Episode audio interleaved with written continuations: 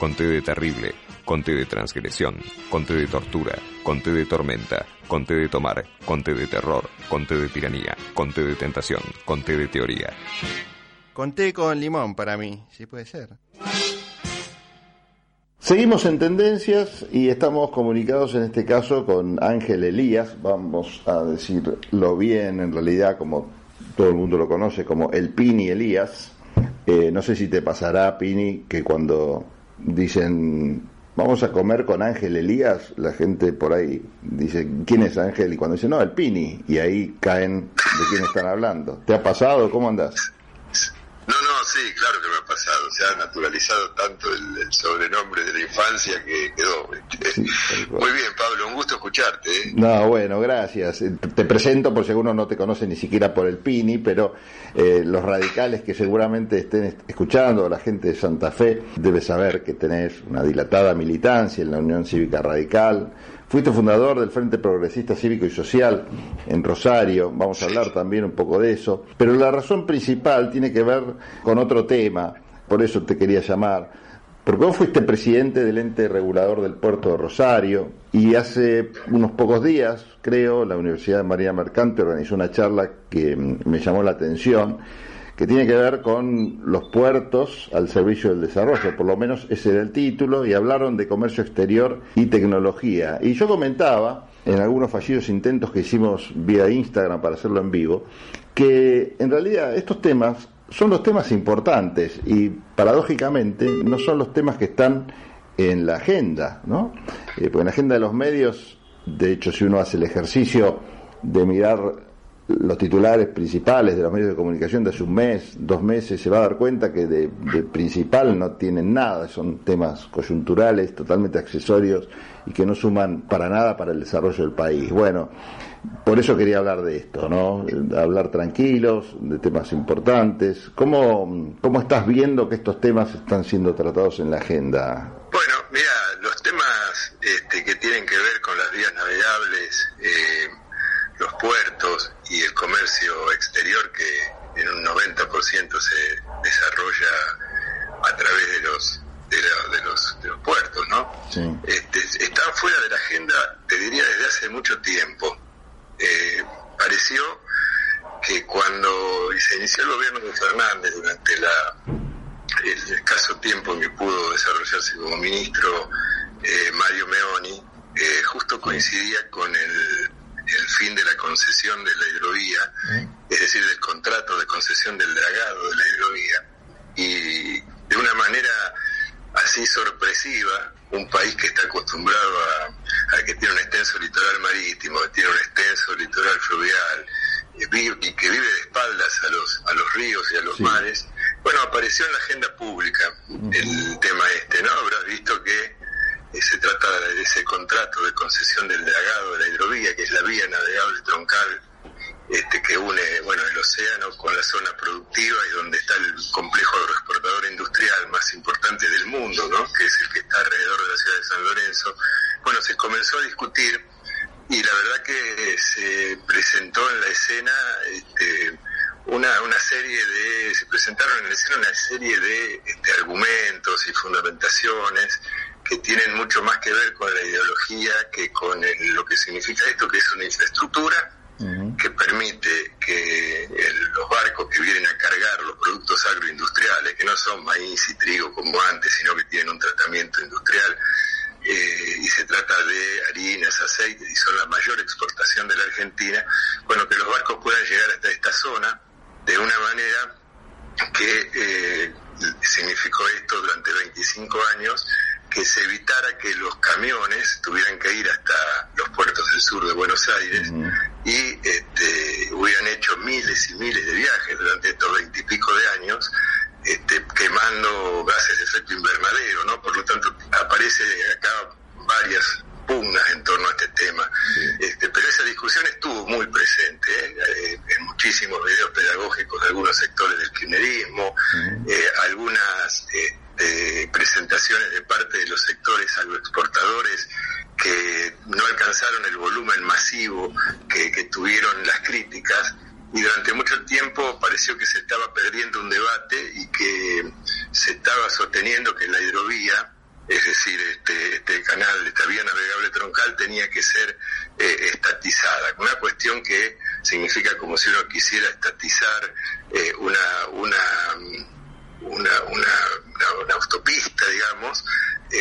se presentó en algún momento algún episodio de que un camión iba cargado con alguna, contaminado con narcotráfico, por decir esto, y la idea de la nacionalización, sin duda, eh, nuestra marina mercante, nuestros barcos, se desarrollaron mucho eh, durante los primeros años este, del, siglo anterior, ¿no? Este, el anterior del anterior, sobre la base de una matriz económica este, muy distorsionada. Hoy el, el barco, que es el, la manera de transportar más, más barata, más, más económica, está prácticamente inexistente en la matriz este, de transporte de la Argentina, que está dominada, dominada fuertemente por el camión y un poco menos por el ferrocarril.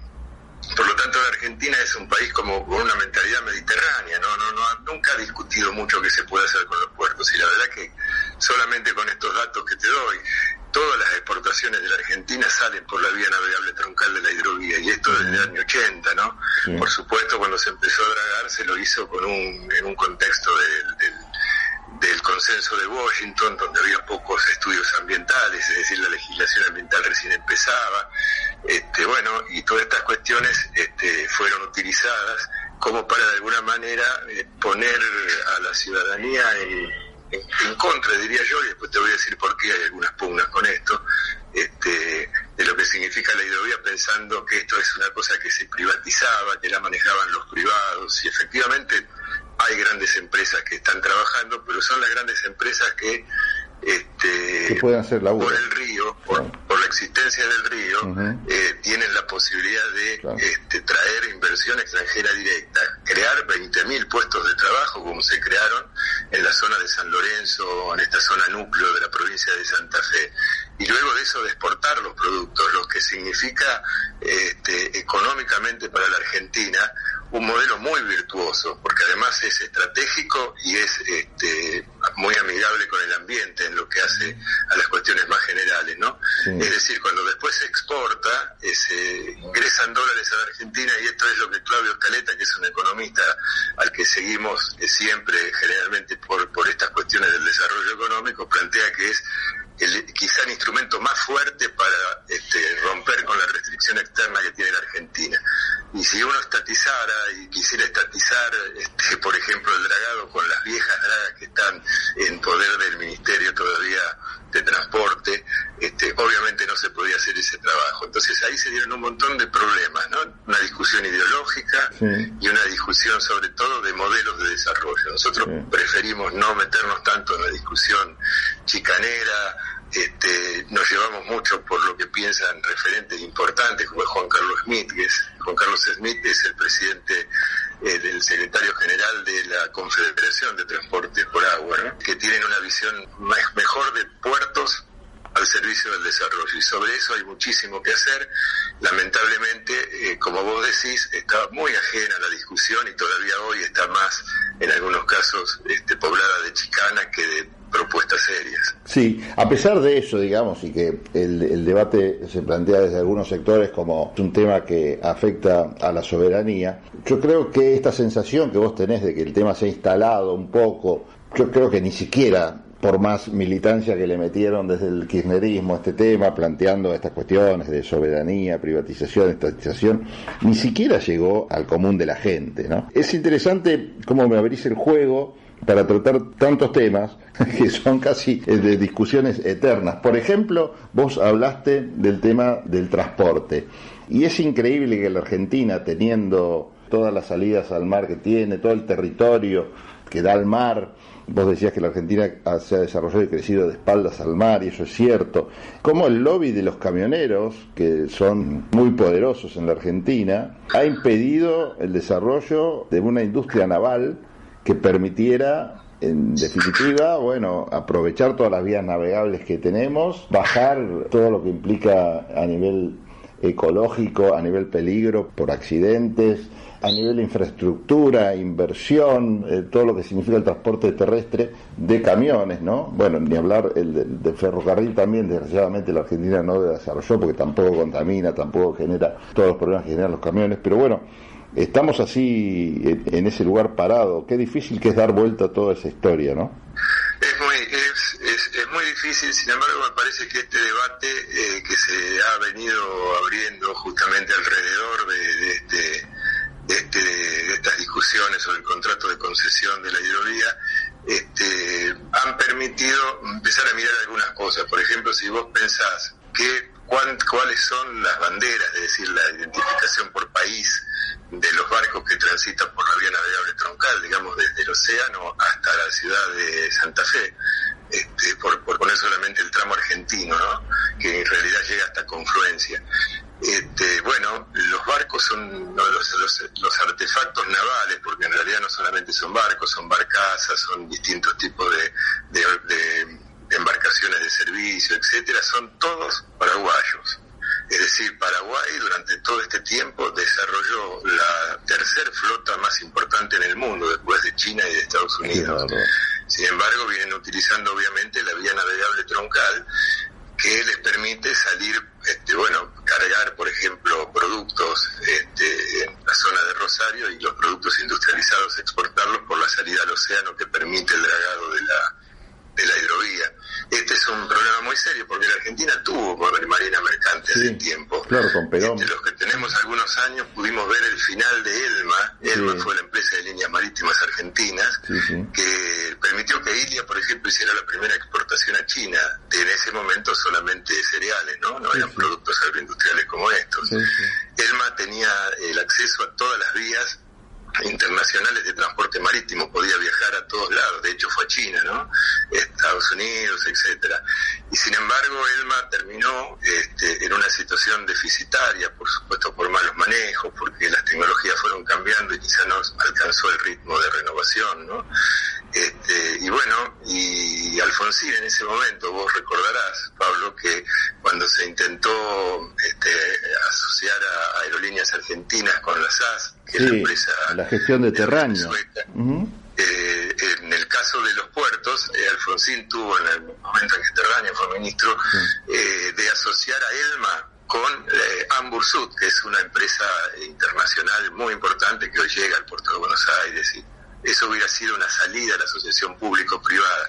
Sin embargo, claro, los, los sindicatos tienen convenios muy caros, en sin hablar en contra de los derechos de los trabajadores, por supuesto, hay que camisar esta información, pero tienen convenios colectivos de, trabajo muy, muy altos este, que lo sacan de competencia. Como hoy se ha abierto todo y en realidad este, los barcos ya compiten por eficiencia, nuestra Marina Mercante recién ahora está teniendo de alguna manera de los astilleros. Hay organizaciones eh, importantes desde el punto de vista de la Asociación Gremiales Empresarias, por ejemplo, PACINA, que es la Cámara de Industria Naval, este, y hay varias organizaciones más que están trabajando mucho por desarrollar la industria naval. Hemos fracasado con dos leyes que fueron importantes eh, durante la finalización del gobierno de Macri se pudo lograr un consenso para hacer que la Marina Mercante tuviera una ley que, y la industria naval también, una ley que las proyectara hacia el futuro. Sin embargo, no se pudo lograr. Cuando llegó el momento de fondear esa ley, eh, el ministro Duhovne la este, vetó los artículos y nos quedamos sin una ley que había sido realmente un trabajo del Consejo Portuario Argentino. Yo tuve la, la, suerte de participar mucho de esa actividad este, mientras estaba justamente a cargo de esa organización que defiende el conjunto de los puertos públicos, ¿no? A diferencia de otras organizaciones que eh, defienden también el interés, pero de los puertos privados, que de hecho también generan externalidades positivas para nuestra economía. Pero bueno, ese es un problema, no tenemos marina mercante y eso nos ha sacado muchísimo de la competencia internacional. De todas formas, vos dijiste que hay un reverdecer de la marina mercante. Me gustaría esto, que es en todo caso también información que no se conoce demasiado, que lo profundices un poco. Bueno, eh, las, las organizaciones vinculadas a lo portuario y a lo, y a lo marítimo, este, darte un ejemplo, por ejemplo, CAME, la Organización de, la, de la Pequeña y Mediana Empresa y tiene alcance nacional, o CEGERA, que es una organización también este, empresaria que tiene centro en la provincia de Buenos Aires, eh, ya han tomado como como una de las cuestiones centrales del desarrollo económico la recuperación de, de la marina mercante argentina. Y para eso, si uno pudiera dejar mejores condiciones para los armadores argentinos, es decir, para los que organizan los viajes o los dueños de los barcos, este, generaría también una, un gran, una gran movilización en la industria naval, que es claramente una industria que tiene una dispersión de beneficios porque involucra a muchísimos sectores industriales. Y eso, por ejemplo, las cámaras industriales están trabajando este, muy seriamente, en algunos casos con eh, rompiendo una cuestión del enfrentamiento con los sindicatos, trabajando también con los sindicatos de trabajadores que tienen que saber y que lo saben, por otra parte. Hay sindicalistas que están entendiendo esta nueva visión de la Marina Mercante, que si tienen este, convenios tan altos que nos sacan fuera de competencia, eh, es probable que perdamos las posibilidades del desarrollo, porque obviamente hoy se puede circular eh, con barcos de distintas banderas por las distintas vías navegables, ¿no? Por supuesto los armadores o quienes son los que organizan un viaje, para darte un ejemplo gráfico, de este, China hasta, hasta el puerto de Buenos Aires para traer miles y miles de teléfonos iPhone en los contenedores, obviamente este, lo que se busca para esta gente es la baja de los costos del transporte, porque si no salís de competencia. Y la Argentina no tiene ni no digo de poder traer un contenedor de un tráfico internacional largo, ni siquiera puede traer los, los, los teléfonos que se arman en, en, Ushuaia, digamos, este, porque hay un solo barco que hace ese trayecto y tiene tantas dificultades por las cuestiones de atraso en las regulaciones, que termina haciéndose un viaje en camión desde Tierra del Fuego hasta, hasta Buenos Aires, para que te des una idea de las distorsiones que se dan. Esto está siendo advertido, obviamente, como está siendo advertido que también hay que mejorar eh, bueno las condiciones del puerto de Buenos Aires porque dentro de poco tiempo los barcos que están llegando ya que son barcos de contenedores tienen este, una, una dimensión que ya el puerto no los va a poder este, recibir. Por lo tanto estamos perdiendo nuestra condición de ser un puerto hub si no tenemos la posibilidad de mejorar nuestros puertos, nuestras vías navegables, a manos de eh, Brasil, por supuesto que ha hecho un desarrollo muy grande de las vías navegables, y este, a manos de los uruguayos que están muy cerca, ¿no? Bueno, con respecto a esto, este, yo creo que eh, todas las organizaciones de este tipo están, están poniendo el ojo en que la, recuperación de la industria naval es muy importante. Pini, vos dijiste recién que Paraguay desarrolló la tercera flota de Marina Mercante mundial. Sí, claro. No puedo creer. Bueno, lo que se trata es el transporte fluvial, ¿no es cierto? Porque obviamente no, no, no compite en lo que serían los grandes barcos que transitan los océanos, ¿no? Y hacen las grandes rutas. Claro. La ruta, la ruta más importante del mundo es la que une China con la Unión Europea. Sí. Y, por supuesto, China y Estados Unidos que está ahora en una discusión muy importante por las cuestiones que eh, los cambios en la logística están haciendo, que son formidables en el sistema portuario, ¿no? Porque ahora el transporte tiene que tener muchísimas condiciones logísticas para enfrentar lo que pueden ser los nuevos eventos climáticos que están prácticamente eh, al borde de que ya los comencemos a sufrir. De hecho, hemos sufrido la, la sequía del río Paraná, que prácticamente se podía cruzar a pie, este, y esto significa un problema, el estiaje, que es un típico problema ambiental de los graves que se pueden venir, ni hablar de las cuestiones de geopolítica y de conflictos, ¿no? Pero sí, es, es lo que te acabo de, decir. La, flota de Paraguay es la flota fluvial, es una flota fluvial que se fue conformando. Ellos utilizan la hidrovía Paraguay-Paranat, que es un, es un convenio entre cuatro países, uno de los grandes avances o logros del gobierno de Alfonsín, que permitió, bueno, también eh, incorporar el transporte naval eh, en la utilización de la vía navegable troncar como una vía para que se desarrolle la región y no solamente el país. Hoy si quisiéramos tener un gran puerto tener un gran puerto regional, ¿no?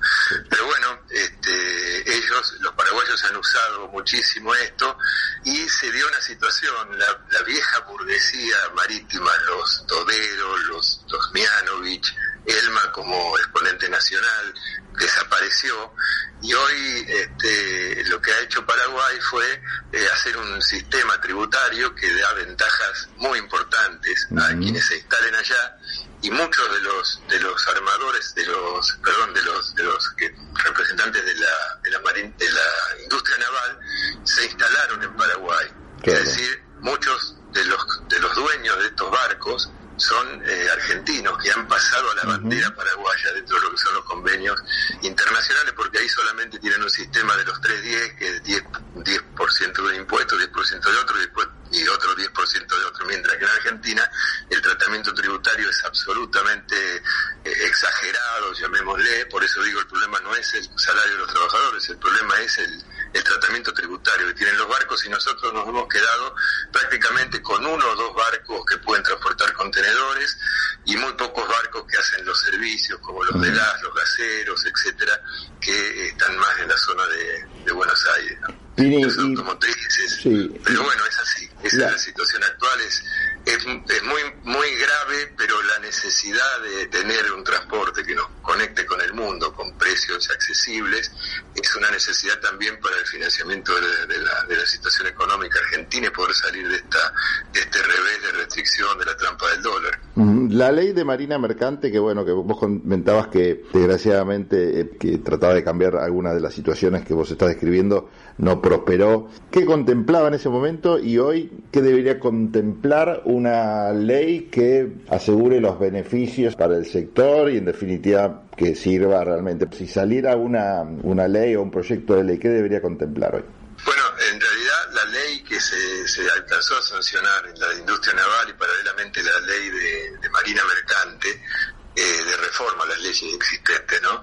Eh, tenían la particularidad de, eh, bueno, generar algunas, algunos incentivos que son increíbles. Por ejemplo, un barco que viene desde afuera, cuando que viene de Paraguay, carga el combustible con una con un precio mucho más bajo de lo que cargan el combustible los, los, barcos argentinos, porque se toma eso como una importación.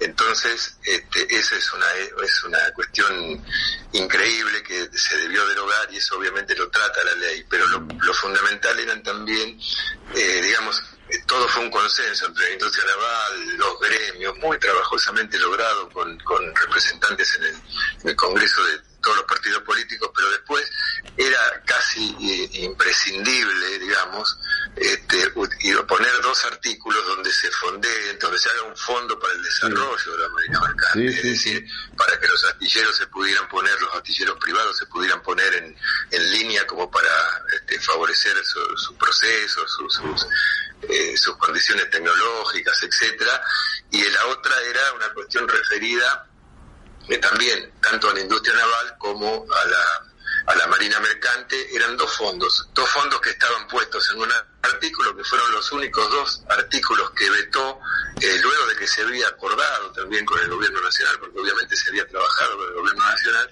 y se vetaron esos dos artículos y eso fue lo que tronchó la posibilidad de que esta ley estuviera funcionando, que quizá podría ser mejorable, pero era una salida una, una, oportunidad muy buena para la Argentina en ese momento. Y ahora también lo sería. Por lo tanto hay en las comisiones del Congreso, este, se están tratando estos temas, pero que siempre están muy vinculados a, eh, bueno, a la necesidad de fondeo, ese es el tema.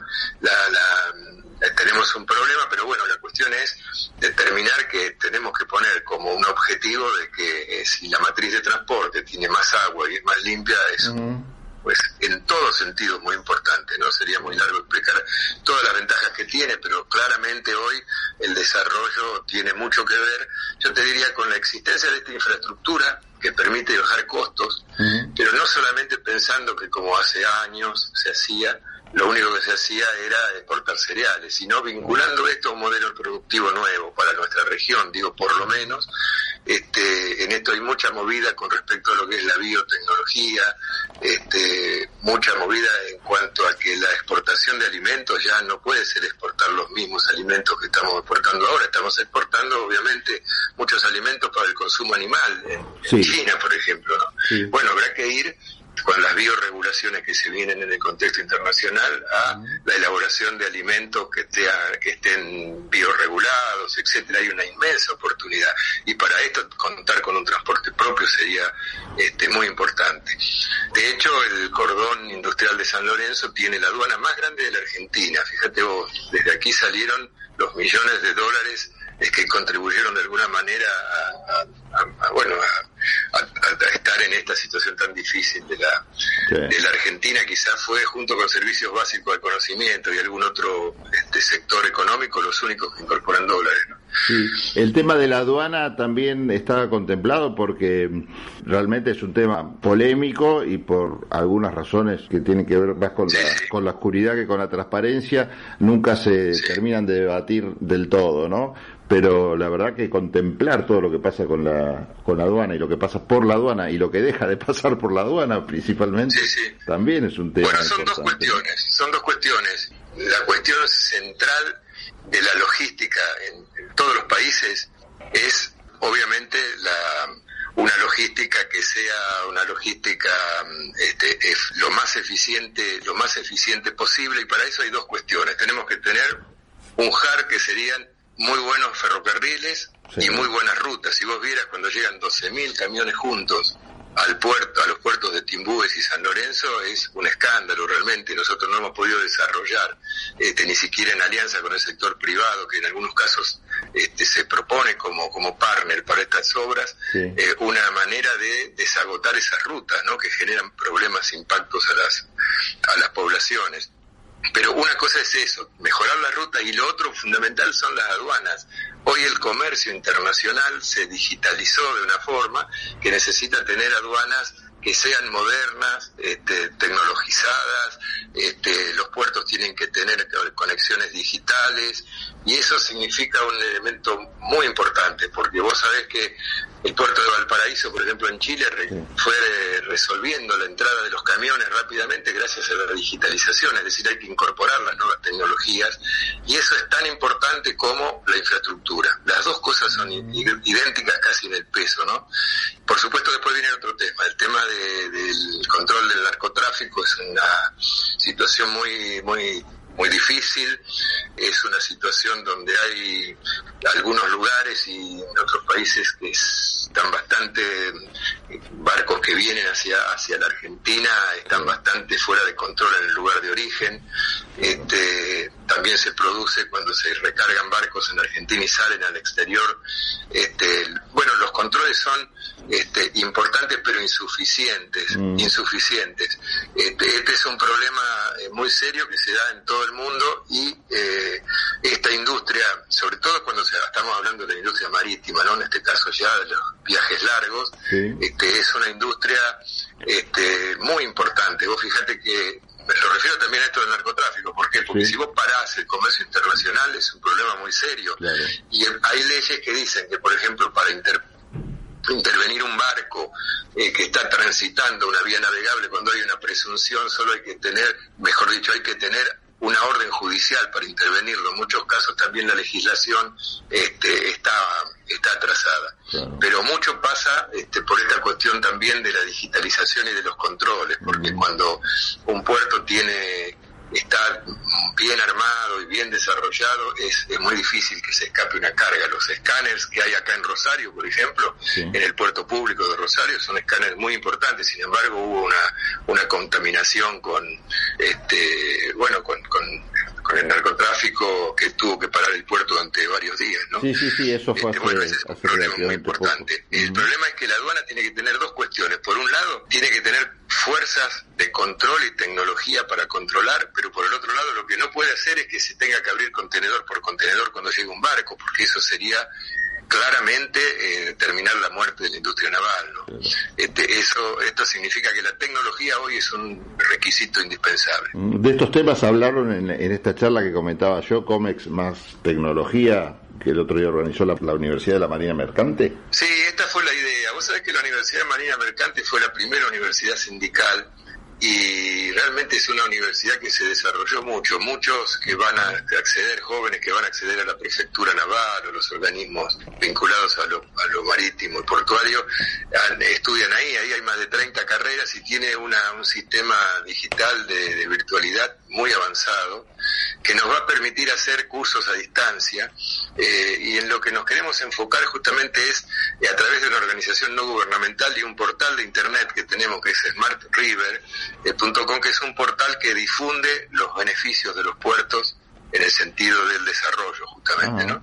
Así que, eh, bueno, eh, vamos a trabajar eh, lo más específicamente posible en la certificación de oficios portuarios, que permita que los jóvenes, que por supuesto tienen un mercado de trabajo importante en los puertos, el que tenga que entrar a, una determinada tarea, este, como puede ser de apuntador o de, o de seguridad de muelles, etcétera, tenga una certificación dada por una universidad, lo que le permitiría acceder al, no solamente al trabajo que hoy se hace en los puertos, sino por la vertiginosidad que tiene esto, a los puertos del futuro que están muy cerca, ¿no? Entonces esto va a generar también necesidades. Va a haber menos trabajadores estibadores en los puertos, pero va a haber nuevos oficios. Los puertos no, no generan mucho empleo directo ahora, como antes, que eran muy, muy empleo intensivo, pero sí generan este, obviamente una personal la necesidad de un personal capacitado que hay que trabajarlo y que está fuera de muchas de las currículas inclusive de las escuelas técnicas. Sí, bueno, vos sabés que mi primer contacto con todo lo que tiene que ver con este mundo que parece nuevo para por lo menos para muchas personas que seguramente están escuchando, pero sin embargo es inexplicable que sea nuevo, porque no sos un país, como decíamos al comienzo, que está alejado del mar, pero sí que creció a espaldas del mar. Pero el primer contacto que yo tuve fue por un trabajo en el astillero Río Santiago, eh, y ahí, por ejemplo, tienen una escuela de formación que en algún momento fue muy muy buena y muy exitosa, yo no sé cómo estará ahora, quienes manejaban esa escuela destacaban, por ejemplo, que a nivel universitario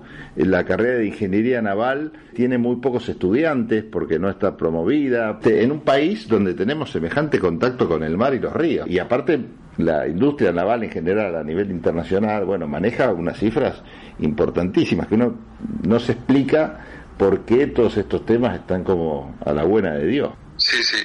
Fíjate que justamente eh, es, llamativo que los partidos políticos eh, lo hayan tenido eh, fuera de la agenda durante mucho tiempo. Hoy acá en Santa Fe este tema se ha instalado notablemente, bueno, porque justamente uno de los, la atracción, mira, la Argentina tuvo un cambio en esta zona, en, en esta región, particularmente, digamos, lo que nosotros denominamos la zona núcleo, tuvo un cambio muy importante a partir de una de la tecnología de la siembra directa, ¿no? Bueno, no solamente la siembra directa en esta zona, por supuesto en la provincia de Buenos Aires también, pero esto hizo que se hicieran muchos estudios donde el desarrollo del campo argentino, que incorporó también el desarrollo de la maquinaria agrícola, etcétera, este, se debió eh, como dice Ricardo Sánchez de CEPAL, a esta infraestructura que permitió bajar los costos y permitió colocar nuestras producciones en el mundo e incorporar dólares por las exportaciones.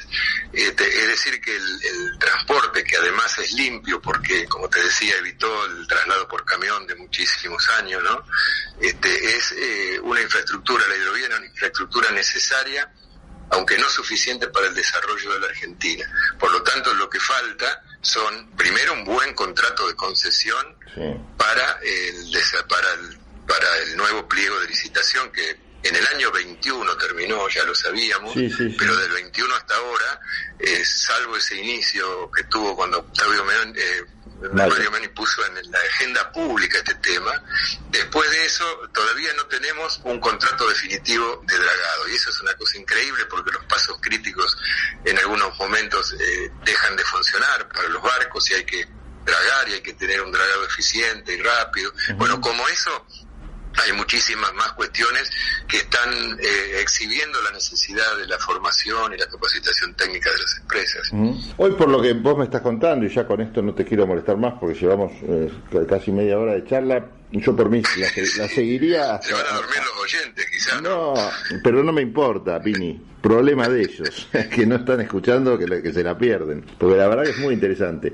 Pero lo que te, lo que te quería decir, en general por el panorama que me pintás, este, no solo es un tema que no está en agenda, quizás también gran parte es por culpa de los medios de comunicación o por la falta de capacidad de comunicar eh, o de interesar a, las audiencias sobre estos temas, sino también porque el actual gobierno, a salvo durante la gestión de, de Meoni, que se impusieron algunos temas, mucho este, interés en cambiar la, la matriz o la lógica o el paradigma que nos viene gobernando desde hace un montón de tiempo, parecería no tener. ¿Cómo ves esto? ¿Hay posibilidades de cambiar esta lógica que hablamos al comienzo, de que los camiones sean el único medio de transporte aparentemente posible en la Argentina. Esto depende de quién, de una política que surge del Ministerio del Transporte, de Economía, que decida que los fondos, por ejemplo, que no pudieron implementarse en este sector, se destinen a,